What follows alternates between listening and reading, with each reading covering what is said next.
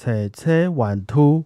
大家好，我是小胖 Blue Tom。今天果鹏不在啊，只有我在这边陪伴大家。那我想说，既然我对面也没有人，不用怕今天的话题太无聊，果鹏会想睡觉之类的，就来分享一些比较严肃、比较个人的话题。不知道大家对于艺术圈、音乐圈的一些工作职位、这些职称有什么样的想象？譬如说，我们今天如果想要在一间餐厅吃到一道料理，那这中间可能就会需要农夫、批发商、厨师、店长、服务生，还有清洁人员等等的这些专家，愿意付出他们的专业，我们才能得到这个大家的成果。那如果说今天我们去音乐厅要听一场音乐会，或是看一场展览，可能我们就会知道说，我们需要有创作者啊、表演者、导聆的老师、策展人，还有管方的维修技师、灯光师等等等很多啦。但是这中间，我觉得有一个职位，通常不太会出现在大家的目光当中，不过却是在艺术家和观众之间的一个很重要的马达，一个推动作品不断的更新，还同时又能充当作品与社会的连接元件的角色。那这个职业我们会叫做艺术评论家。我觉得或许大部分的人，包括我在内也是，我们一辈子可能自诩离生活的美学啊，好像没有很远。平常都会去看很漂亮的展览啊，去听很有趣的音乐会，然后在 IG 上发个文青小照片，好像很有成就感。但是关于这些演出和展览的专业评论，这些创作有没有想要传递的额外讯息，可能也许就没有那么清楚了。我自己也是，除非有一些作品实在是看不懂，不知道这剧本到底是想要传达什么，我才会去找人家的评论来看。不然，一般来说，我也是听完音乐会、看完展览就心满意足的回家了，甚至没有去理解今天遇到的那些东西到底是商品还是艺术作品，或是这些创作有没有想要对我们的生活提问的地方。它有没有什么我没想到的养分啊？还是它其实，在许多专业人士的眼中就是垃圾之类的？那前几天我看完了一本书，叫做《艺术评论的终结》，感觉配上这阵子很多在网络上的言上事件啊，各方批斗的时事，好像可以来分享一下这个读书心得。那我们就开始今天的节目了。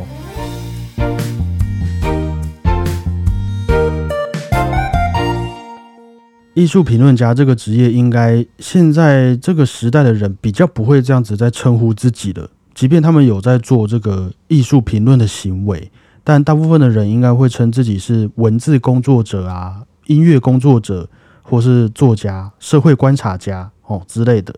就听完这些职称，好像很厉害，但是你还是不知道他在干嘛啦。但也可能是因为现在的人感觉大家不太喜欢“评论”这两个字，好像就。只要有人听到你的职业是评论家，就会想到说啊，你应该很像酸敏哈，到处都在评论别人，但对什么不满意也只会发表文章，没有什么实际作为啊。于是这种评论家的职业，也许是因为这样子，就慢慢的隐藏在其他的职业里面了。有点像是网红啦，他们都会称自己是影像工作者或是艺术家，但基本上他们就都是网红，只是碍于那一种观感。可能不太会有人这样子直接的称呼自己。不过，其实，在我们已经习惯的这种网络时代之前呢，许多的艺术评论家们确实是真的会用一些批斗啊，或是谩骂，在一些报章杂志上面去发表他们的评论的。就我们这些外人看起来，有时候他们的文章跟酸民的文字好像会有一点像。呃，虽然这不是什么专门的评论，不过我举一个例子哦，有人说啊，这。布拉姆斯先生，我觉得你是一个非常没有才华的人。就如果以我这个从小学音乐的小孩来看，你说布拉姆斯没有才华，我我都可以的。你应该就是酸民吧？我我可以尊重你的想法。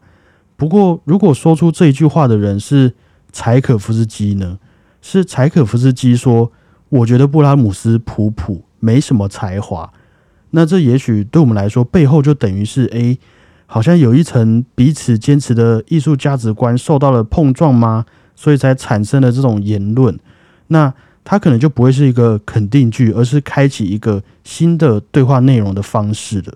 虽然说，我觉得柴可夫斯基这样去讲人家，不太算是有认真在评论什么他的作品啦。他也蛮好像蛮像是抱怨的。但我觉得这样举例可能比较好理解，谁是酸民，谁是评论家的立场，也会因为他们的专业背景知识而有一些差别。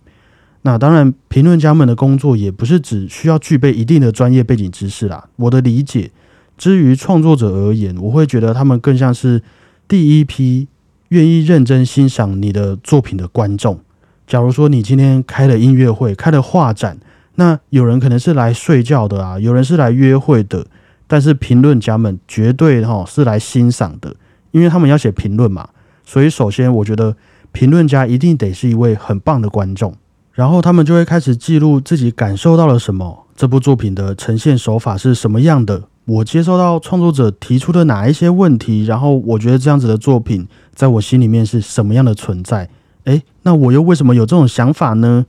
于是评论家们就这样子变成了第一批愿意认真对待这些创作的人，然后这些评论再发表给那些还没有来欣赏或是已经来欣赏的朋友，大家彼此又产生了。自己的不同感想，或是发现自己可能没有注意到的地方，于是这件作品就慢慢的在这个圈子里面可以发酵，来去引起一些波澜或者是思潮。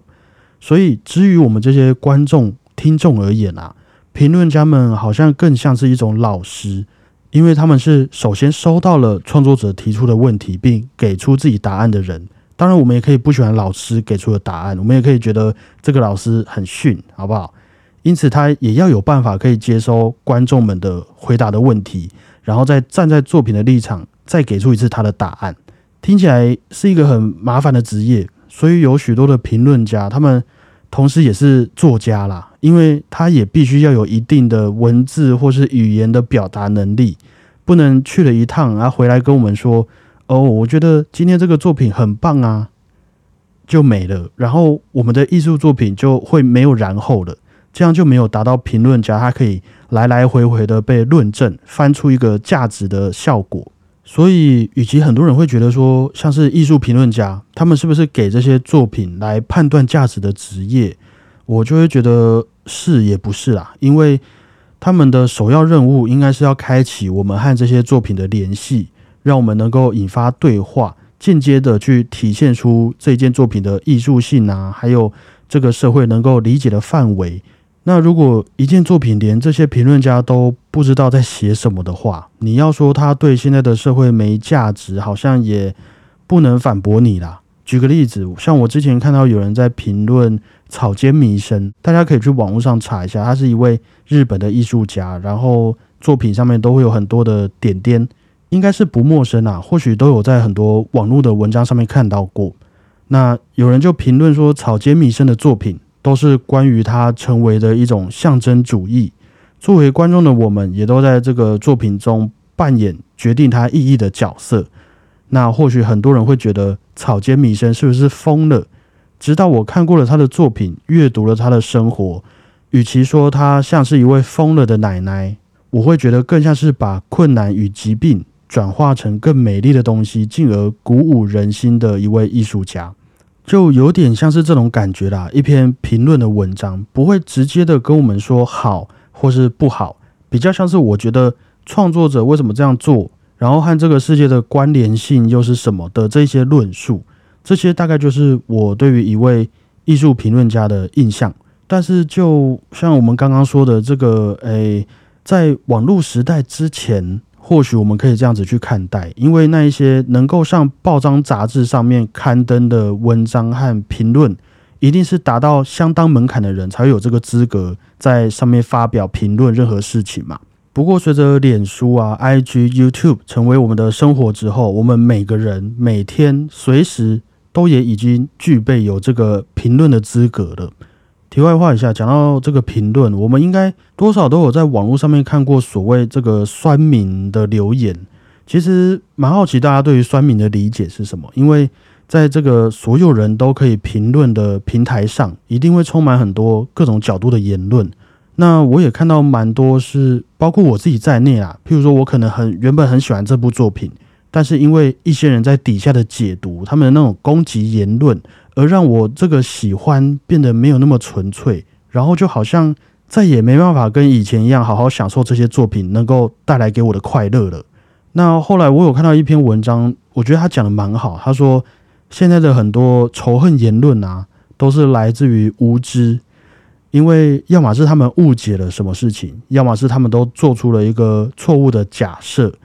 这我就应该不用举例的啦，大家随便去一些影片底下应该都可以看到。那也因此呢，正因为他们没有办法去追求那些目标啊，或是没有了这个改变的动力，所以很容易会把那些愿意付出心力去努力的人，或是说有这些机遇的人，视为他们的一个攻击对象。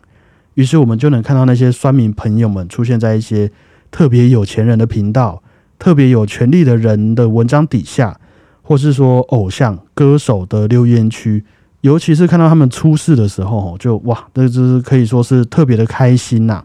不过倒也不是说所有跟我们持反对意见的言论都可以被纳入酸民的区域里面啊。我觉得，但我会评估的标准还是，如果以一个正常人，他真的希望一件事情可以往他想要的地方去，那他一定会付诸除了我在网络上面留言以外的行动。这样子讲，比如说有人在网络上评论了台湾的流行音乐产业，好了，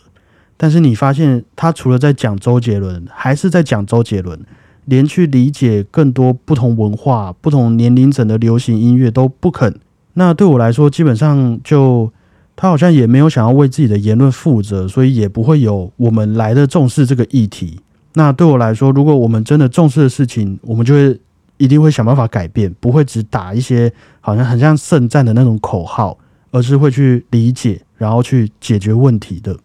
这个例子真的很多啊，就像有些人说：“哎，我也有在看动漫哦，但是只有看《海贼王》还有《鬼灭之刃》。”或是有人想要跟你聊政治，但是他只看某一些特定的电视台，那你就会知道他的言论的这个立场跟他的力道就有待商榷了。所以，对于一个不愿意负责、不愿意了解，也没有和我们一样付诸实际行动去重视这些事情的这些言论，基本上，他对你来说，应该就是一些很没有营养的客群吧。我会这样子觉得，剩下的心情就会只希望他们健健康康啦。虽然对很多人来说，不去和酸民计较是很困难的事情，但我还是会有一点觉得他们可能。在留言的那个一天，那一整天，可能是真的过得不太好，因此他回来看到这个影片，才冲动做出了这个行动。所以偶尔也还是会希望他们明天可以开心一点，然后把这个生活重心啊转移到对他们更有意义的事情上面。可是这样子说也不能代表就可以给这些人有一个豁免权啊，因为。他们还是得为自己在网络上面的所有言论和举止负上法律责任，这也是现在蛮多平台还有政府都还在努力的方向吧。毕竟说实在，这些会去攻击别人的人，也不一定只是一些平台用户啊，有些甚至是我们所谓的网红，他们是具有那种相对大的发言曝光度，也有我们说的那个话语霸权。那如果今天我们本身的言论是会被非常多人看见的。曝光度很高的，就会让我觉得这个立场也许就不太一样了。因为这些网红的所作所为是很轻易的就能够影响到那一些真正重视这些议题，也还愿意为了社会的这个部分正在努力的人们，应该也不用举例啦。假如说你今天开一间餐厅，结果有一位网红来吃了，直接就拍了一部影片说，还有小胖家的东西很难吃。那它的影响力可能就比起单独一位我们说的酸民还要来的大很多。那有可能你先前在什么中国厨艺训练学院努力了好几年的时间，好不容易毕业，想要用你创新的食谱来冲击这个美食圈的梦想啊，就毁在了一位网红手上。当然，我们看见的这些故事都会觉得很不公平。不过，回到刚刚我们说的，评论家的工作内容是让作品和听众之间开启一道对话的大门嘛？但是网红的工作，我不确定啊。但是不是只要我有了流量，我有了大家的这个眼球，我就能算是一位网红，然后继续靠着这些流量生活了呢？那如果是这样子的话，我会觉得那一些。做着不符合现代道德标准的事情的网红，其实也没有违背这个职业对他们的期待啦，因为他们的确就是赚到了很多流量嘛，收获到了大家的关注。在这种瞬息万变的时代是很难得的事情吧？我觉得他们 good job。但是我个人的意见哦，虽然他们这样子做好像也不犯法，不过我还是觉得那种代价是相对很大的，因为他们也都让那些原本愿意支持他们的人，同时和他们一起受到了伤害嘛。其实，在这个大家的评论可能都很重要，也都很不重要的网络社会，好像我们慢慢养成了一个习惯，是希望自己喜欢的人物。能够利用他们的平台来替自己发声，为自己完成一些期望。我们会想要看他们拍什么样的影片，举办哪一些活动，甚至是希望他们连政治立场、价值观也都可以和自己一样，让我们不要在这个网络社会里面感到孤单。那如果有一天他们做了这些所谓的不好的事情，即便在短时间内是吸收到了大家的关注，没有错。可是这些举动也让我们这一些原本对他们有所期待的心情，我相信也会跟着一起失望了。那这样子的关注还能够持续多久呢？可能可以套用一句蛮多人在股票市场里面会讲的话：你怎么上去的，可能就会怎么下来啦。如果这些网红没有保护好原本就愿意支持他的人们，让这些支持者啊，在其他的眼中突然就变成了这种脑粉。变成了这个台湾智力测验的标准，那这样我就会觉得不太懂啦。那就是这个到底是树大招风，还是说大家都压力太大了，觉得无聊？我要看到血流成河，可能就留给那些呃社社会观察家去评判这件事情。那也因为现在能够评论这些作品的人是那么的多样，从网红到我们巷口转角面店的老板。都可以在任何时刻对于任何事情做出评论，然后这昨天的评论啊，又会被今天的评论给洗了下去。所以对于艺术家们、评论家们，我就会觉得是一个更大的挑战了。该怎么样在适当的时机提出适当的问题，然后带起一波适当的浪潮，有点像是我们从《人选之人》这部台剧。虽然说导演一开始好像只是想要真实的呈现一个故事，看似没有做过多的用力在某一些的议题，不过也就在这个即将要选举的这个时刻，提出了这样子的疑问，然后这个 Me Too 运动啊，才终于在台湾开始种下一棵小树苗。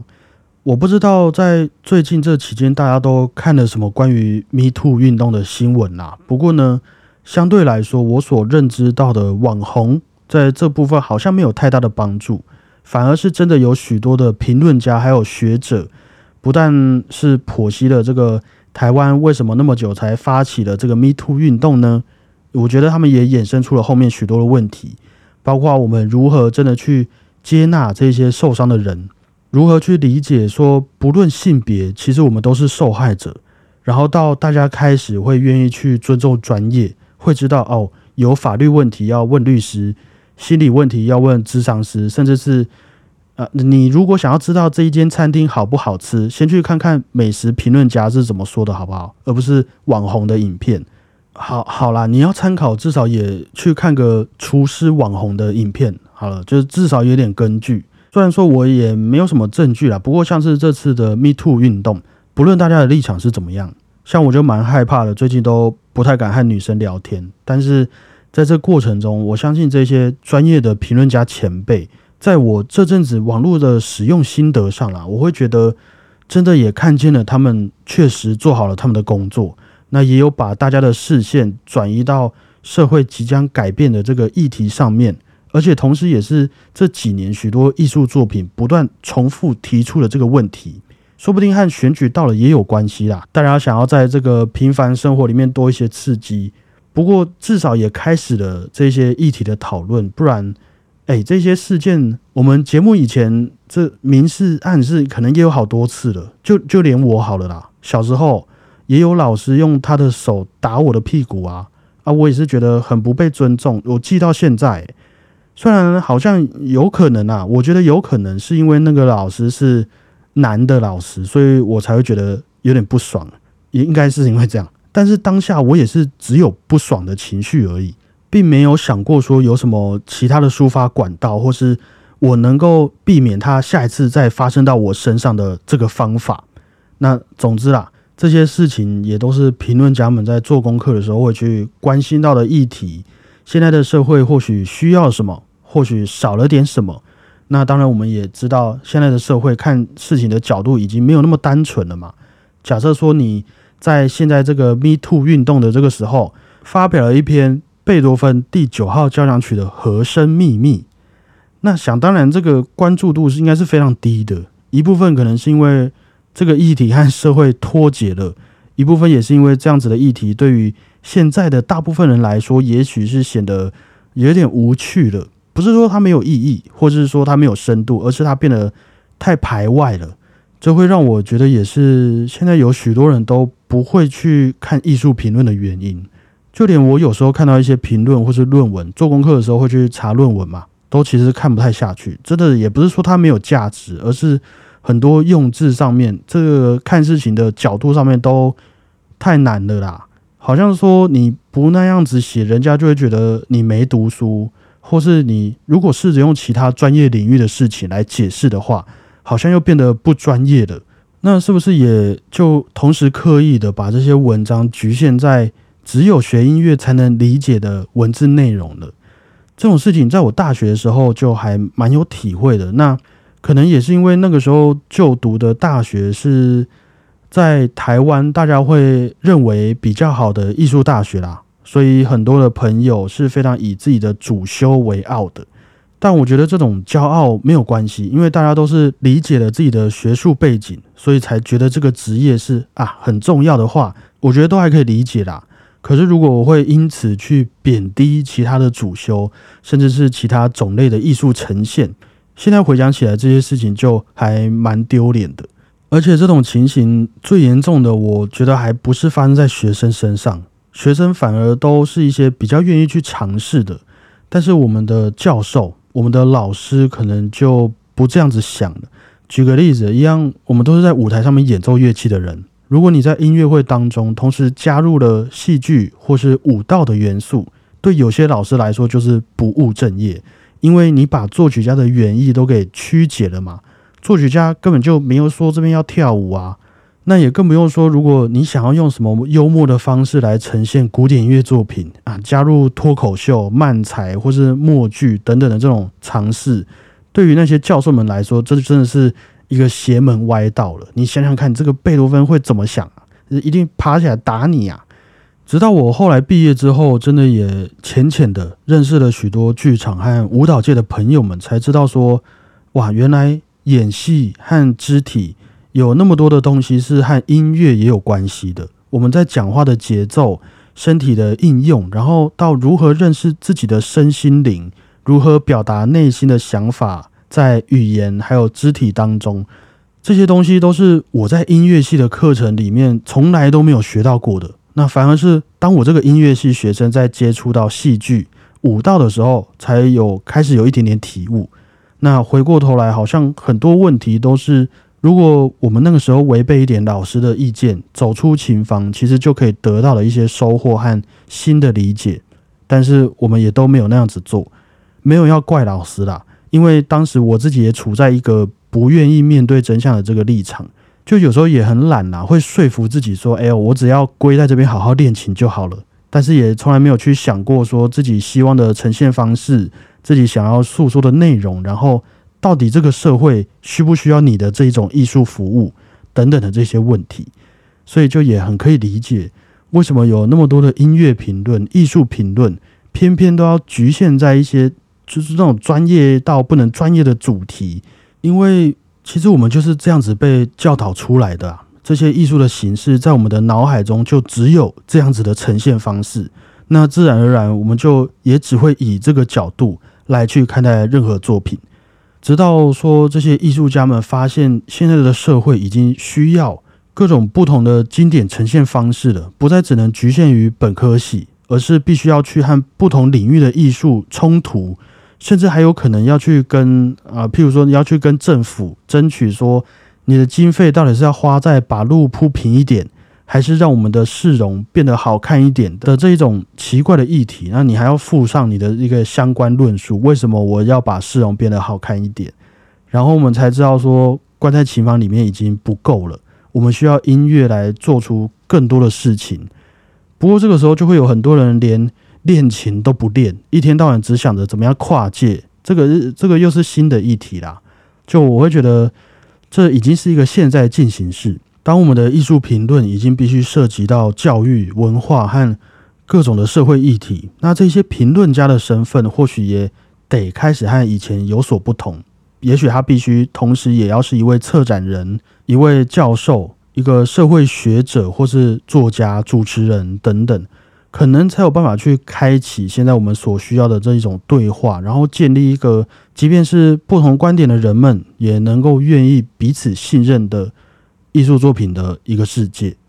就随着时间的发展呢，可能。现在的我们真的都不太喜欢直接的去评论、去批评别人，好像这样子做就是一个没水准的、不允许人家自由的。